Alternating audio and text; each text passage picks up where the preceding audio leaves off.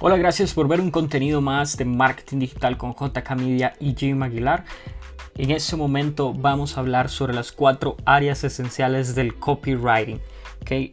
El copywriting, básicamente, si no sabes qué es, es el arte de escribir, ya sea eh, de forma publicitaria, ya sea offline o online. Obviamente hay el copywriting digital, el copywriting es algo que existía inclusive para la televisión, para la radio, para los periódicos, donde todo lo que dice la persona o todo lo que interpretan y actúan en cada una de esas pautas, pues viene relacionado al copywriting. Ahora en el copywriting digital, pues es todo lo que escribimos en nuestra página web, lo escribimos en las redes sociales, en nuestro blog, etc.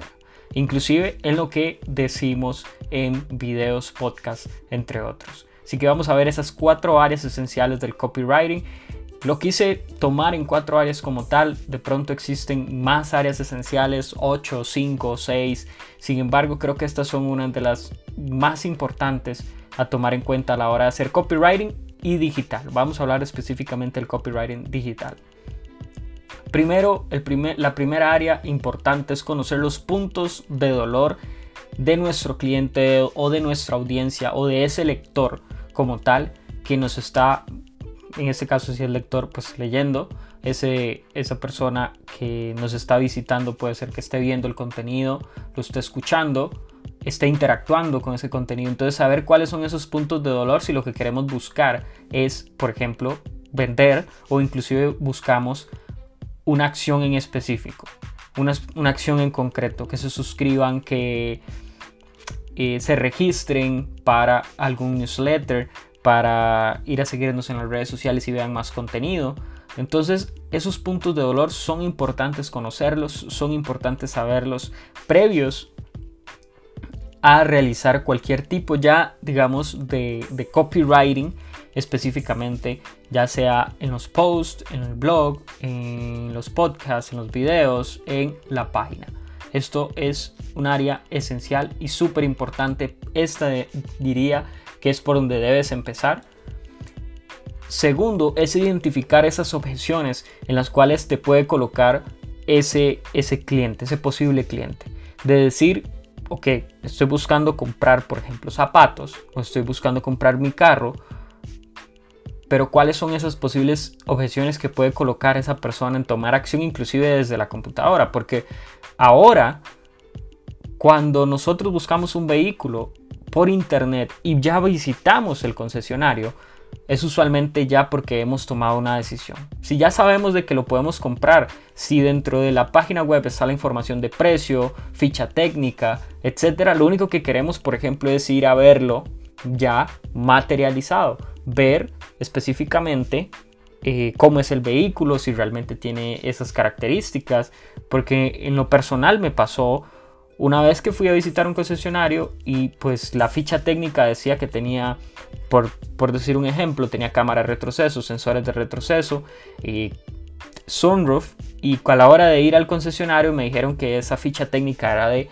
eh, que les llegaban a ellos en el país, sin embargo era de otro país, por ejemplo de México o Estados Unidos, que esos eran los, la ficha técnica específicamente para esos países, pero no, por ejemplo, para Costa Rica. Y eso tenemos que tener cuidado porque son parte de objeciones que simplemente se pueden, eh, yo digo, bueno, quiero un, vehículo que tenga esas tres características, cámara retroceso, sensores de parqueo y sunroof.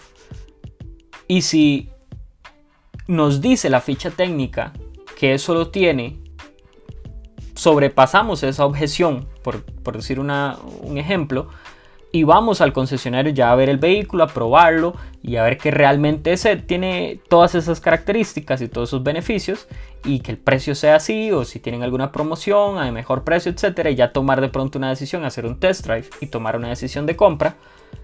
Y si nos topamos con otra, con otra cosa que no es, como me pasó a mí, eh, obviamente ya ahí no se vuelve una congruencia. Entonces es importante identificar esas objeciones que nos han puesto o que nos han colocado tanto en vivo o en la realidad como en lo digital. Si nos preguntaron algo por Facebook, mira, ¿por qué el precio de ustedes es muy caro? Bueno, ahí tenemos que saber por qué justificar la razón de ese precio entre comillas caro o entre comillas alto, de por qué colocamos ese precio y que no viene simplemente porque, por decirlo así, eh, me dio la gana o quise colocar eso y sacarte lo más, la mayor cantidad de dinero de tu bolsillo. Y eso no, no realmente no es así y espero que no sea así porque siempre el precio debe tener una justificante. Entonces, una justificante de valor. Entonces, identificar esas objeciones, responderlas, la mayor cantidad de, objeciones que sean posibles, obviamente no cargar de información, sino de imágenes que sea interactiva la página web, o por ejemplo la página web o tu landing page, o tú inclusive en tus propias redes sociales, para que cuando vaya la parte real, por ejemplo, si es, seguimos con el ejemplo del carro, que simplemente diga, ok, si era todo lo que me dijeron, si estaba el precio que me dijeron, inclusive está mejor precio, o vine por una oferta que me dijeron de un cashback, etc. Eh, ok, quiero probarlo para ver cómo se siente, porque al final por lo digital no vas a saber cómo se siente manejar ese vehículo. Entonces, lo manejas, haces el test drive, te gusta cómo y vas a tomar la decisión de compra si las condiciones bancarias son como te lo prometieron. Si las condiciones bancarias también inclusive si te prometieron algo muy bueno, que te ayudan con el proceso y demás, y si realmente eso pasa, vas a tomar la decisión de compra ya sea por crédito o ya sea de contado en el caso que esa sea la decisión que estás buscando. Entonces es importante identificar esas objeciones para responderlas y solucionarlas. Segundo paso es, como se ve en la imagen, en este caso en la de arriba es Dropbox y en la otra es Netflix, evidentemente colocar llamados a la acción bien definidos y claros. Como se puede ver aquí en el de, en el de Dropbox es regístrate y abajo está el botón de regístrate con la información que está arriba y bien se puede registrar también con regístrate con Google, con su cuenta de Google y lo hace más rápido. En el caso de Netflix, disfruta, disfruta gratis de 30 días. Entonces ahí lo tienen rojo, sobresaliente, que se vea y están bien definidos y muy claros de que van a disfrutar de 30 días gratis de Netflix, de poder ver lo que quieran, etcétera y disfrutarlo al máximo. Y pues obviamente después ya sigue lo que lo, se termina lo que ellos prometieron y pues tienen que pagar en este caso. Entonces, llamados a la acción bien definidos y claros, porque si las personas no, los, no lo tienen claro, no saben qué hacer, no van a tomar una acción y se van a ir. Como cuarto paso y súper importante y más importante es el UX Writing. Esto es User Experience Writing o escritura para la experiencia del usuario. Esto quiere decir que se vea bien cuando escribimos todo lo que escribimos, toda la página, tanto en tablet como en teléfono, como en computador eh, portátil, como en computador de escritorio. Usualmente de escritorio a portátil no hay mucha diferencia. Sin embargo, que, sea, que se vea bien en cualquier tamaño en pantalla de la, del teléfono, de cualquier teléfono, ya sea grande, pequeño, mediano, eh, en cualquier tablet de 7, 10, 13 pulgadas.